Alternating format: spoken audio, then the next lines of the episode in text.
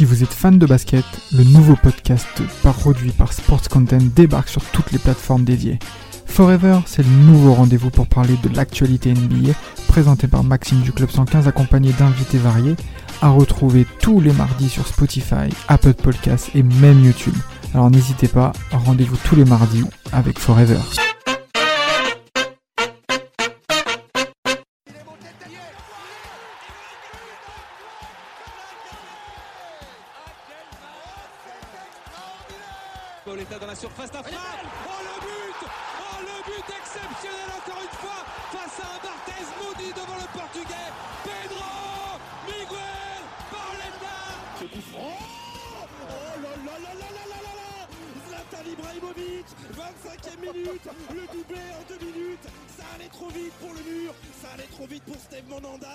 Samedi après-midi de gala au Parc des Princes pour cette 14e journée du championnat de France de Ligue 1 qui a vu les Parisiens gagner contre Nantes 3 buts à 1. Donc il y a eu quelques événements dans, ce match et surtout les 30 ans du virage Auteuil créé en 1991. Donc ça a été une belle soirée euh, colorée et festive au Parc des Princes, les gars, et qui a vu les hommes de Pochettino l'emporter avec le premier but de Lionel Messi en Ligue 1. Donc euh, pour le coup, ça a été un double événement, mais évidemment, on va d'abord euh, se centrer sur, euh, sur, ce, sur cet événement qui, qui, est important pour nous en tant que supporters, Maxime et Joe qui sont avec nous pour, pour ce podcast.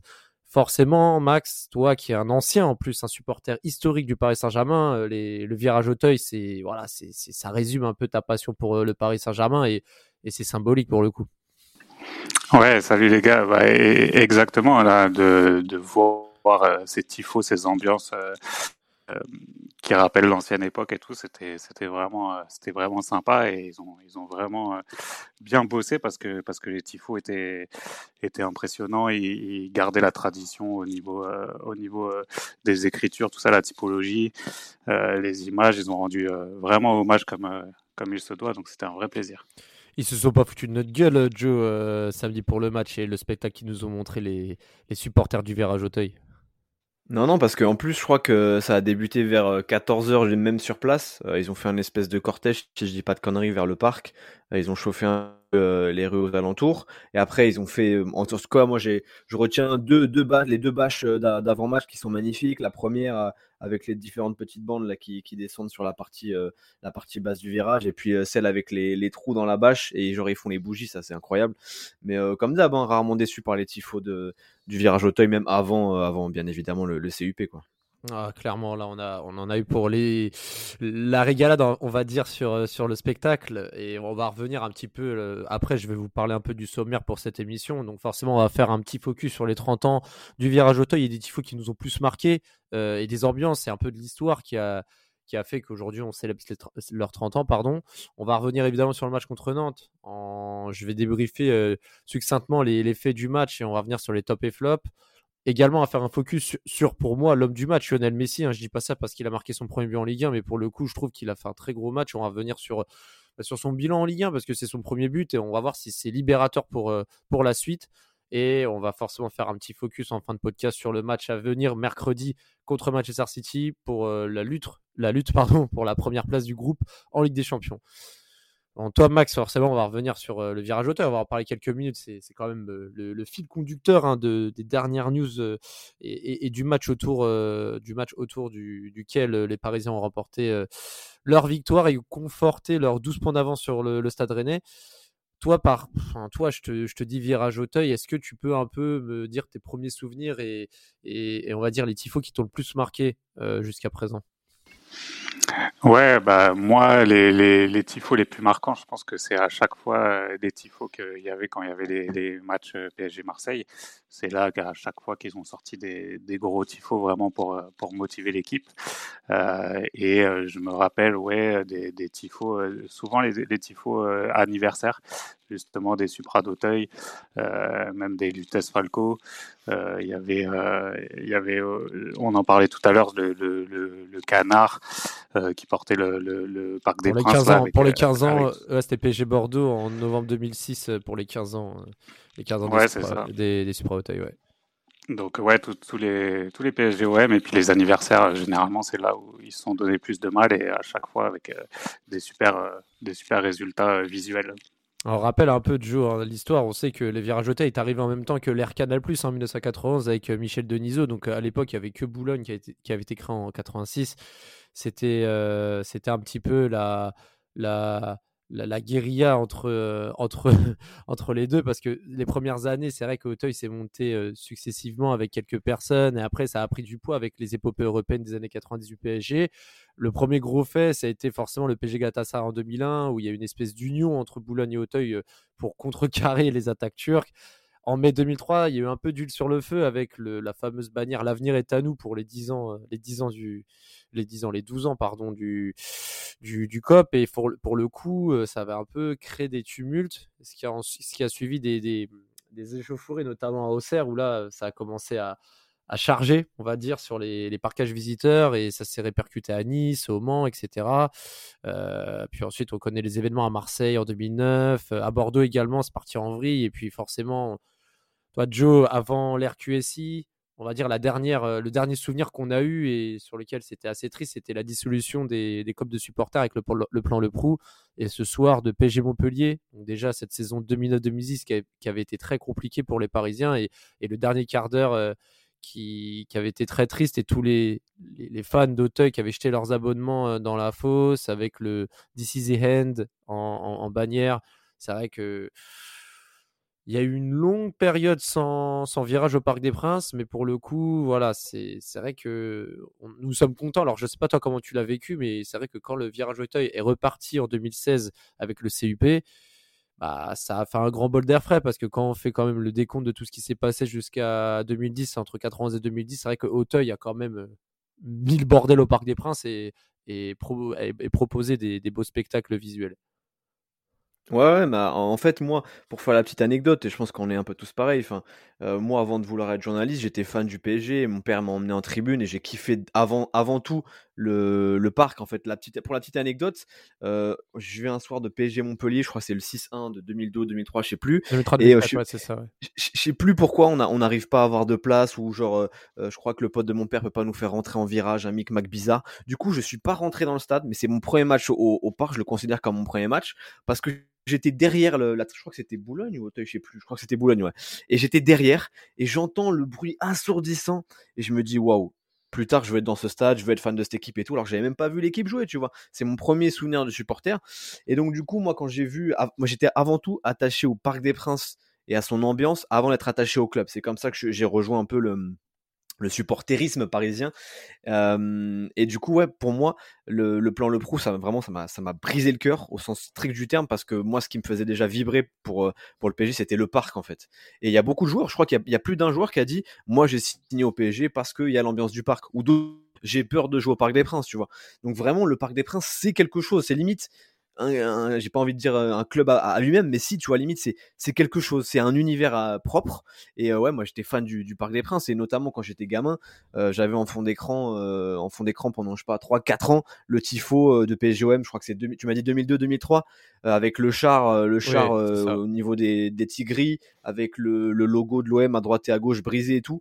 Donc ouais, même, même à Boulogne, ils avaient fait des, eux, ils étaient plus dans, dans, dans le dans le clash, je crois qu'il y a un Bologne, ils avaient fait un tifo, une bâche avec un Mexicain qui euh, qui prend par derrière un Marseillais, un truc comme ça. Je sais plus c'était bah quoi le, ça, tifo, mais c'était dans le clash, tu vois. Donc il y avait chacun son identité. Et pour revenir aussi sur sur les rivalités, euh, pour ceux qui découvrent seulement le PSG depuis quelques années, je vous conseille PSG 40 ans de fièvre parce que Deniso parle de cette, de cette histoire de Auteuil et Boulogne et il dit qu'avec le recul, il ne referait pas, il ne referait pas cet antagonisme politique, genre mec de quartier pour schématiser, hein, à Auteuil et mec de droite, euh, extrême droite même, à Boulogne. quoi. C'est vrai qu'il y a eu beaucoup de tumultes, comme je disais, c'était assez compliqué. Et, je reviens sur mes mots de tout à l'heure, c'est vrai que je m'étais trompé quand j'ai dit 86, c'était 1978, la création de, du COP of Boulogne en référence au au COP à, Anfield par rapport aux supporters de Liverpool.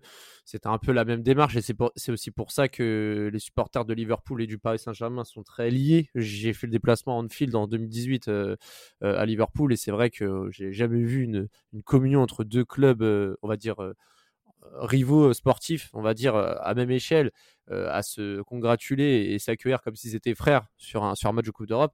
Donc, voilà, mais en tout cas, c'est vrai que tu l'as bien résumé. Il y, a, eu des, il y a eu des grosses difficultés par rapport à, à Auteuil et Boulogne, et, on l'a vu.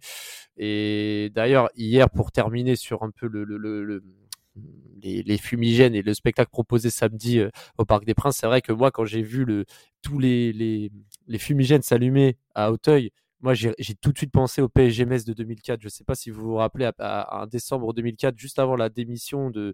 Sur la pelouse, là? Ouais, sur la pelouse, juste avant l'éviction de Francis Graille à la présidence du PSG. Moi, j'ai retrouvé, on va dire, cette ferveur avec le stade tout rouge. C'était vraiment magnifique. Moi, j'ai eu, eu des, poils qui se sont hérissés parce que là, c'est vrai qu'on voit l'ambiance, on voit les chants, etc. Mais mais là, voir tout le virage rouge avec les fumis, etc., c'est avec Kimpembe et Marquinhos qui viennent devant. Enfin, c'était c'est vrai qu'on a retrouvé les belles années euh, supporterisme parisien au Parc des Princes.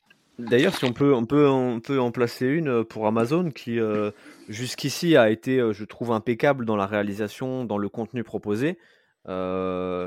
Je trouve ça un peu hypocrite. Je sais pas si j'imagine qu'ils ont reçu des consignes de la part de la LFP et qu'ils ont des ordres comme quoi ils peuvent plus montrer les fumigènes.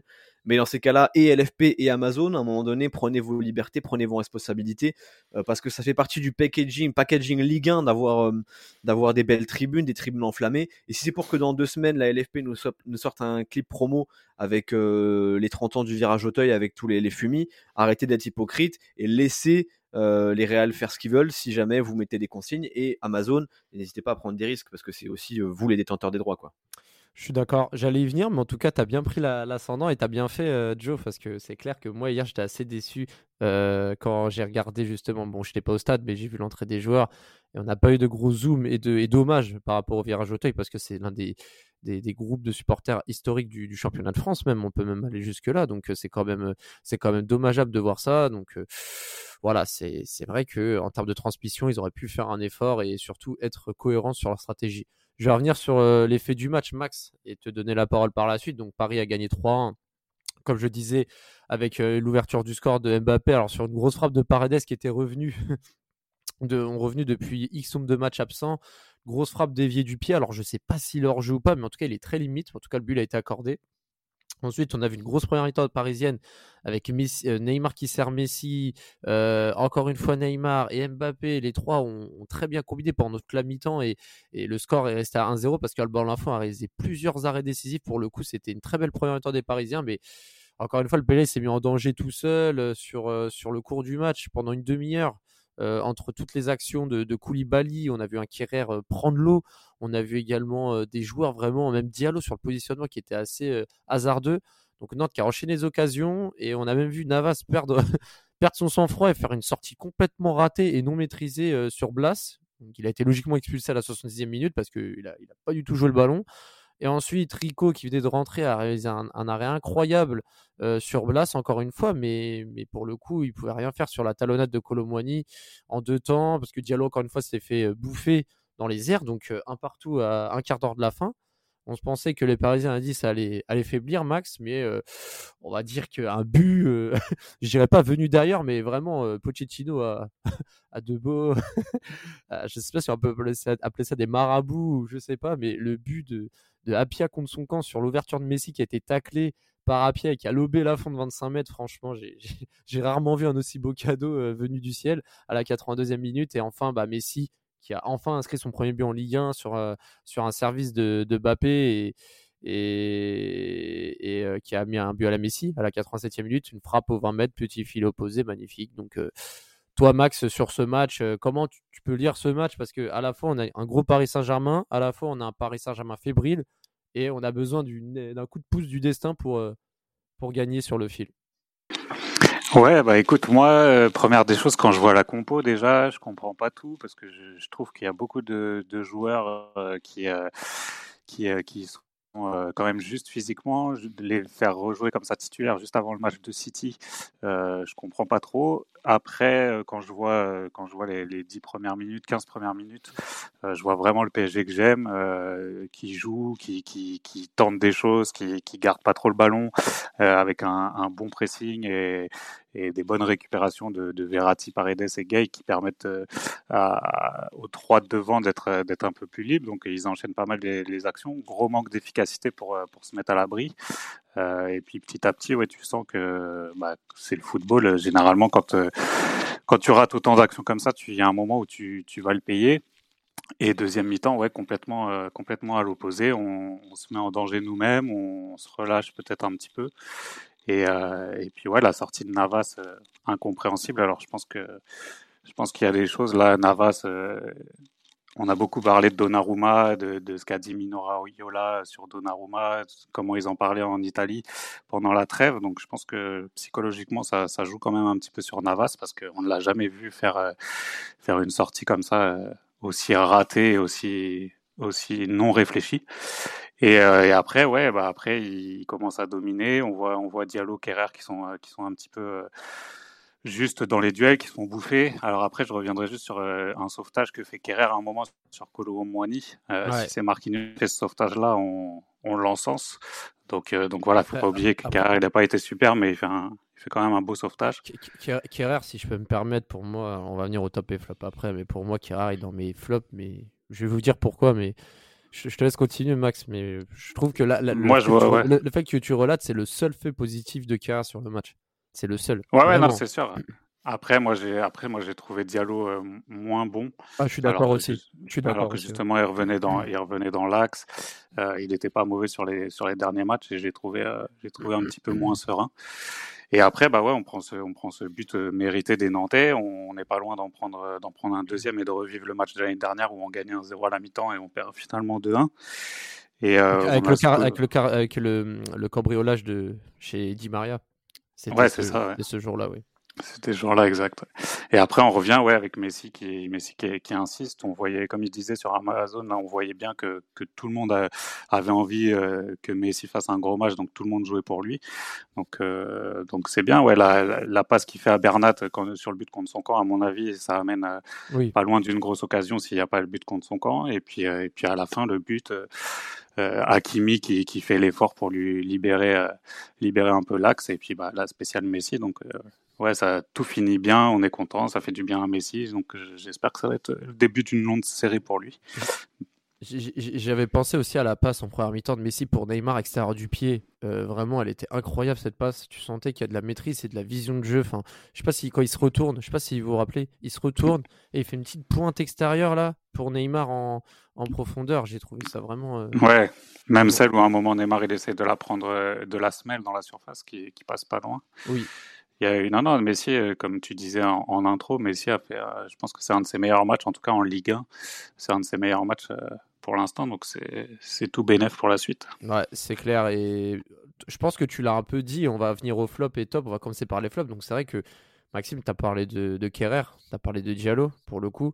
Alors, moi, sur les, les flops, bah, il y a aussi Navas parce que voilà, Navas, même s'il fait une bonne, une bonne, un bon arrêt avant la mi-temps sur, sur Blas, tu, peux pas te permettre déjà d'être aussi un peu hasardeux sur certaines sorties et surtout sur celles qui t'amènent un carton rouge. Donc forcément, vu à la sortie et le carton rouge qu'il prend après, tu es obligé de le mettre dans les flops. C'est malheureusement, ça doit être Keller Navas. Là pour le coup, c'est peut-être la première fois que je vais le mettre dans cette case-là.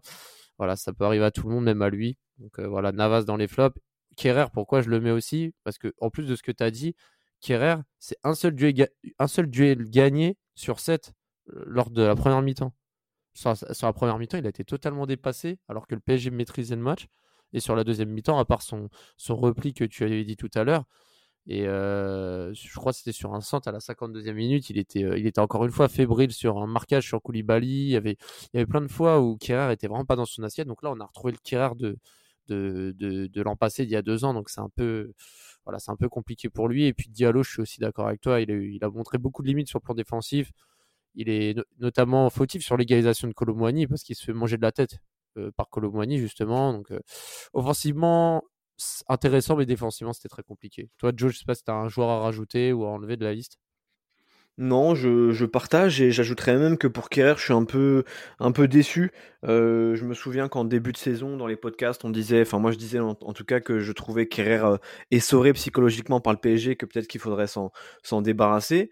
Euh, quand je le voyais jouer en sélection allemande, je me suis dit ça va lui faire une bouffée d'air, il va pouvoir rejouer au PSG quelques matchs qu'il va jouer, il va bien les jouer. Donc en fait, je comprends plus trop ce qui se passe avec Kerrer, je sais pas. Euh, il joue, il a, la confiance dans Flick en, en, sélection allemande. Il joue très peu de matchs avec le PSG. On sait pas trop s'il est vraiment euh, quatrième roue du carrosse, si on va le foutre euh, sur un côté après quand on aura besoin. Donc en fait, je sais plus trop quoi penser de Kerrer, mais bien évidemment qu'il est dans mes flops. Pour Navas, je suis d'accord avec toi. on en parlait aussi dans d'autres podcasts. la concurrence Navas-Courtois a été compliquée psychologiquement un petit peu pour pour pour le pour pour Navas au Real Madrid et j'ai l'impression qu'on repart sur sur le même schéma. Euh, on l'avait déjà dit, je crois que c'était à Metz ou à Reims, avec des, sorties un peu hasardeuses. Euh, donc euh, voilà, j'espère que, ça va aller pour lui quand même, parce que ça reste une des meilleures recrues de l'RQSI, donc ça serait bien que ça se termine bien. donc voilà, je suis d'accord avec toi. Diallo, c'est pareil, j'ai trouvé un peu, un peu mollasson, donc voilà. Et je, rajoute que j'aurais bien aimé voir Vinaldoom avec un, un Verratti, un Verratti en 6 et un, un, sur le côté à la place de Paredes. Paredes, je suis pas grand, grand fan de, de ce joueur. J'aurais bien aimé voir Vinaldoom encore progresser euh, dans, dans le dispositif, encore bien s'intégrer. Donc c'est pas un flop, mais, voilà, je voulais faire un petit, un petit aparté sur Vinaldoom et, et Paredes. Non, mais t'as bien fait. Puis ça, Paredes. Ouais, Maxime, tu voulais dire quelque chose? Non, ouais, je voulais dire en plus, euh, ouais, c'est dommage parce que sur les dernières sorties de Vinaldoom, euh, il méritait. Et, euh, et là, Paredes, je crois qu'à la fin du match, euh, je me demande s'il s'est pas blessé ou il a pas ressenti une douleur ou quelque chose. Donc c'est dommage de l'avoir remis si au final il est blessé et de pas avoir donné du temps de jeu à Vinaldoom pour pour le match contre City. C'est vrai que des choix auraient pu être plus stratégiques sur le long terme. On reviendra par la suite sur, sur ces choix. Alors, si vous l'avez pas mis dans les flops, Pochettino, parce que je rappelle qu'on peut mettre euh, le coach aussi dans les flops et les tops, surtout dans les flops pour Pochettino depuis le début de la saison, mais on peut également discuter de ça.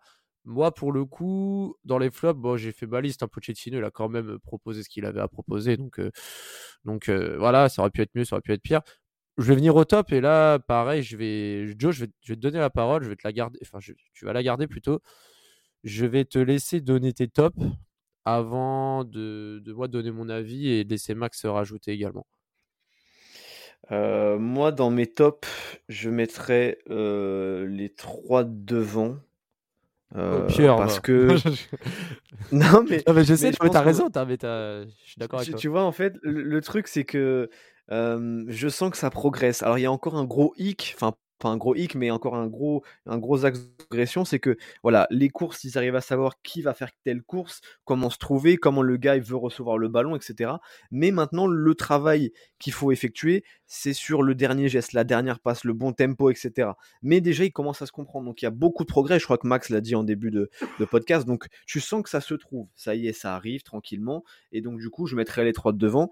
Et, j'ai envie de faire aussi, c'est pas c'est pas un top, mais c'est une mention spéciale à Rico qui, qui fait une bonne entrée, alors que le gars, euh, honnêtement, il vient en Candelos juste pour, euh, pour se maintenir en forme. Donc, euh, bravo à lui d'être bien entré dans ce match. Voilà, petite mention spéciale aussi pour, pour les tops. C'est vrai que, bah après, Rico, il a pas assez joué pour moi. pour noter un joueur, il faut qu'il joue au moins 30-35 minutes, mais c'est vrai que Rico a, son, a sa mention positive, il, il la mérite. Bah, moi, je suis comme toi, hein, j'ai mis les trois devant. Et Hakimi aussi, parce que Hakimi, il a été beaucoup discuté ces dernières semaines, à juste titre, de ses performances en 2020. Pour le coup, il a été propre défensivement, très présent dans le duel. Je l'ai trouvé vraiment intéressant et au final, il a, apporté des solutions à l'image du, troisième but. Euh, où il fait son appel qui libère de l'espace. On voit qu'avec Mbappé, il a une très belle complicité. Enfin, moi, pour le coup, j'ai retrouvé un Hakimi séduisant comme au début de saison. Je, il peut faire encore mieux, bien sûr, mais là, là, ça a été un bon Hakimi, donc euh, je le mets dans mes tops. Je mets forcément Mbappé, bah, qui, pareil, hein, comme tu l'as dit, il a été là, il a été remuant, déjà il ouvre le score, euh, il, est un, il été étincelant. Et en fait, c'est plus le trio de devant que je mettrai en top parce que on sent que les automatismes arrivent de plus en plus. C'est de bon augure hein, pour la Ligue des Champions, parce que là, on est bientôt au mois de décembre. Et oui, là, les trois de devant, on les a achetés euh, très cher pour, qu'ils brillent. Et dans les gros matchs, et là, pour le coup, ça commence à. La, mayonnaise, la, commence à prendre. Euh, Mbappé, forcément, bah toujours présent dans les bons coups. Neymar, j'ai trouvé très très très bon. Alors il sort, alors pour Rico, il laisse sa place, il avait une petite gêne également, on voulait pas non plus trop le l'exposer avant le match contre City, mais j'ai trouvé vraiment Neymar très très remuant. Moi, j'ai vu Corchia prendre des tambouilles hein, pendant ce match-là hein, sur, le, sur le côté de Neymar. Donc vraiment, Neymar, il a, il vraiment bouffé son adversaire direct et également à l'origine des, des buts. Et forcément, là, je vais venir sur la, la prochaine, la, prochaine étape de ce podcast, c'est Lionel Messi, donc, qui a mis son premier but au Paris Saint-Germain, qui est pour moi l'homme du match, parce que en dehors de son but, c'est vrai que son premier quart d'heure était un peu discret, mais par la suite, on a vu à l'aise dans les combinaisons. Bon, il a raté un face-à-face face, à la fond avec son pied droit. il était vraiment, vraiment percutant par la suite. On a vu que ses passes cassaient les lignes, apportaient de la, solution. avant son but, je ne sais pas si vous vous rappelez de son rush solitaire en contre-attaque. Tu le sentais, 83e minute, le mec, part de son camp. Il a, il a, provoqué un coup franc. Enfin, tu vois, je l'ai vraiment senti impliqué du début à la fin. Et puis, forcément, pour la cerise sur le gâteau, forcément son but, parce que ça va sûrement le libérer. Alors, moi, je ne sais pas comment tu vois ça, Maxime, mais moi, pour moi, sa prestation est vraiment top dans le sens où, voilà, il n'a pas encore montré tout son talent sur ce match non plus, mais il monte crescendo, la complicité commence à être là, et puis il finit par un, beau, joli but. franchement, pour euh, le match contre City à venir et le reste de la saison, c'est forcément positif. Ouais, ouais, clairement. Après, euh, comme tu dis, ouais, il fait un gros match. Moi, pour revenir sur les tops, juste, euh, je suis d'accord avec vous. Hein, je, les trois devant, moi, c'est surtout le l'envie euh, de faire mal, la détermination, le, niveau physique qu'ils ont là, qui est, qui est, qui est, qui est bien parce qu'ils sont, ils sont quasiment inarrêtables quand ils sont comme ça. Euh, donc ça, c'est cool. Moi, j'ai bien aimé aussi, même si euh, lui n'a pas forcément fait un grand match, mais le retour de Verratti, pour moi, quand il y a Verratti dans l'équipe, déjà, on, on, prend un level au niveau du jeu qui est. Et, et après, ouais, Messi, Messi clairement. Je pense euh, déjà, euh, si on regarde bien sur les derniers matchs, euh, il commence à être un peu plus dans le cœur du jeu. Alors là, le fait qu'on soit à 10, ça a aidé encore plus. Mais, mais quand il n'est pas collé à la ligne de touche et qu'il participe aux actions, qui vient récupérer le ballon, qui, qui fait des remontées, qui, qui fait des décalages sur les côtés pour, pour les latéraux, tout ça, c'est là le vrai Messi. Et puis ouais, on voit que qu'il s'est bien intégré dans le groupe. Euh, les mecs euh, avaient envie de le faire briller, avaient envie de lui faire plaisir. Donc euh, donc tout ça, ouais, c'est tout ça, c'est de bonne augure pour la suite et pour pour City. Toi, t'es est-ce que pour toi, tu, tu penses que l'attaque à 3 doit absolument être mise en avant tout le temps ou tu penses que on devrait parfois en faire tourner un pour faire briller les deux autres pour que ça huile mieux? Parce que on se pose souvent la question est-ce que les trois peuvent être à leur à leur efficience maximale chacun pour le bien de l'équipe Ou alors est-ce que un joueur doit peut-être pas sortir du, du, 11 de temps en temps, je dis bien, ou jouer dans un autre système qui fait qu'il y en a un qui recule pour laisser plus libre les deux devant? Enfin, toi, est-ce que pour toi, faire jouer les trois devant sur une même ligne, c'est la meilleure des choses sur le plan collectif? Bah, pour l'instant, sur ce qu'on a vu dernièrement, ouais, je pense que je pense que c'est la meilleure chose. Moi, j'aimerais bien quand même voir une défense à 3 et vraiment un Messi en, ou un Neymar en 10 et Mbappé euh, avec un autre devant. Et mais après, ce qui me dérange aussi, c'est que c'est qu'il faut faire de la place à Di Maria parce que Di Maria, mine de rien, il, est très bon, il nous apporte beaucoup aussi. Là, on le voyait hier euh, faire euh, faire son échauffement à la fin du match là, il tirait la gueule. Euh, je pense que je pense qu'il méritait pas de pas être titulaire sur ce match-là.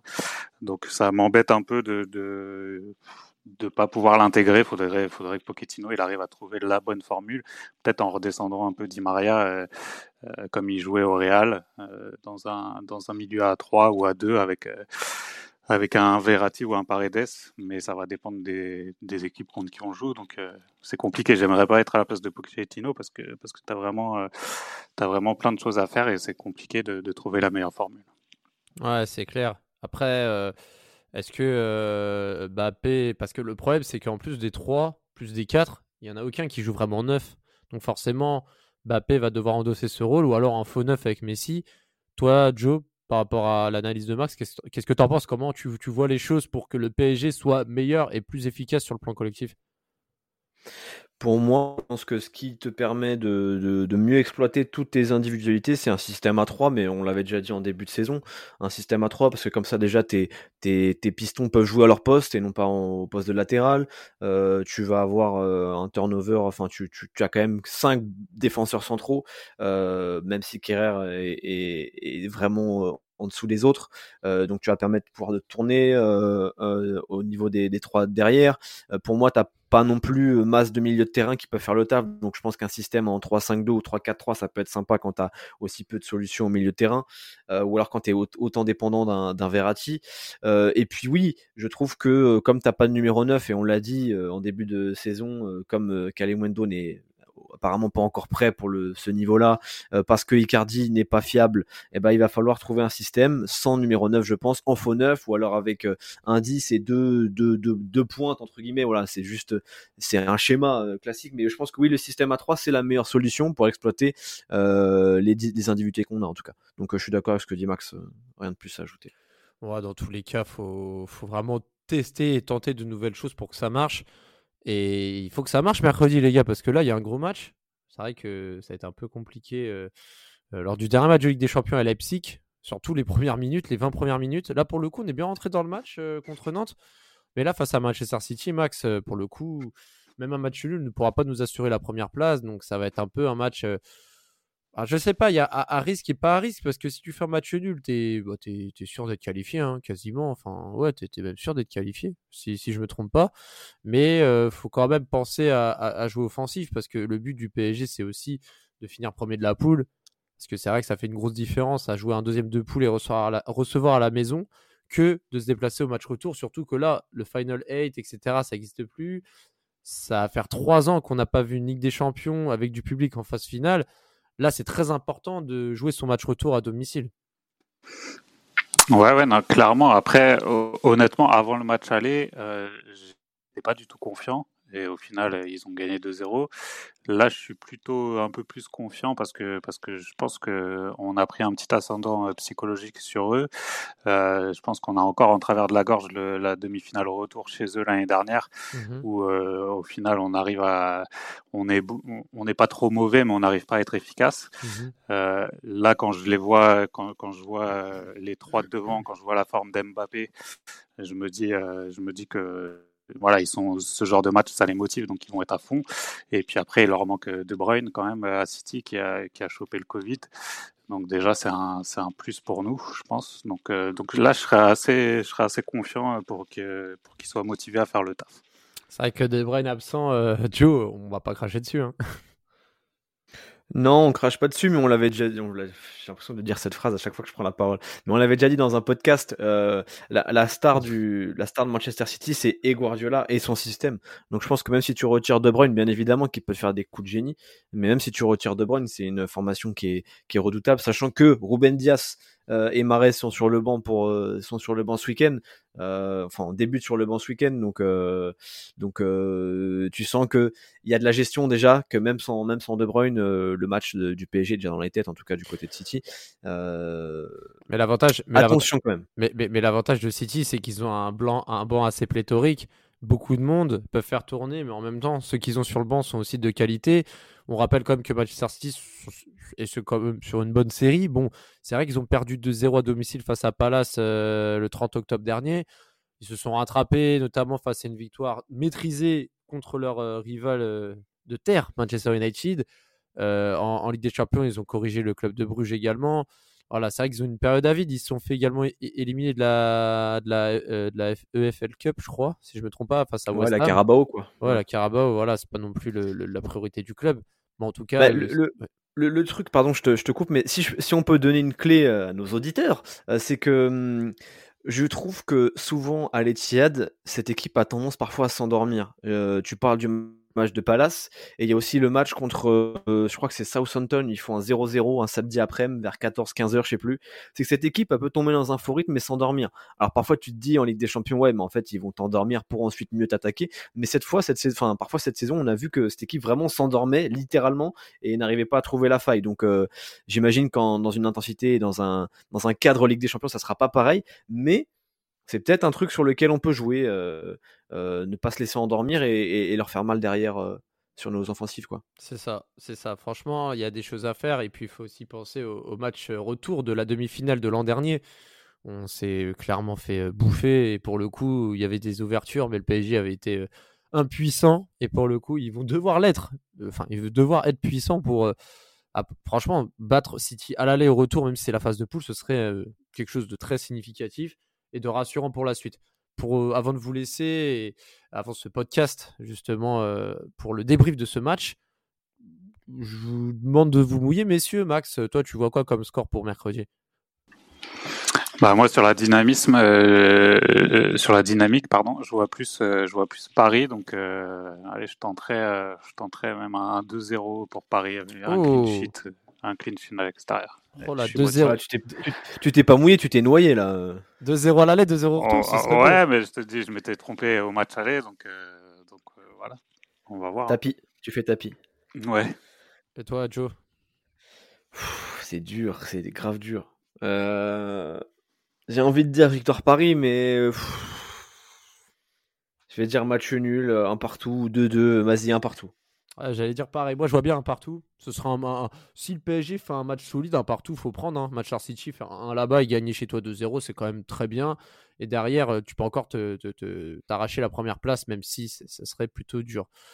En tout cas, euh, qu'on veut, c'est un Paris Saint-Germain qui monte crescendo. On a vu des choses intéressantes contre Nantes, en espérant que le PSG fasse un match complet de A à Z, même en Ligue 1. Ce serait, ce serait une bonne chose parce qu'on arrive au mois de décembre, donc c'est pas forcément bénéfique.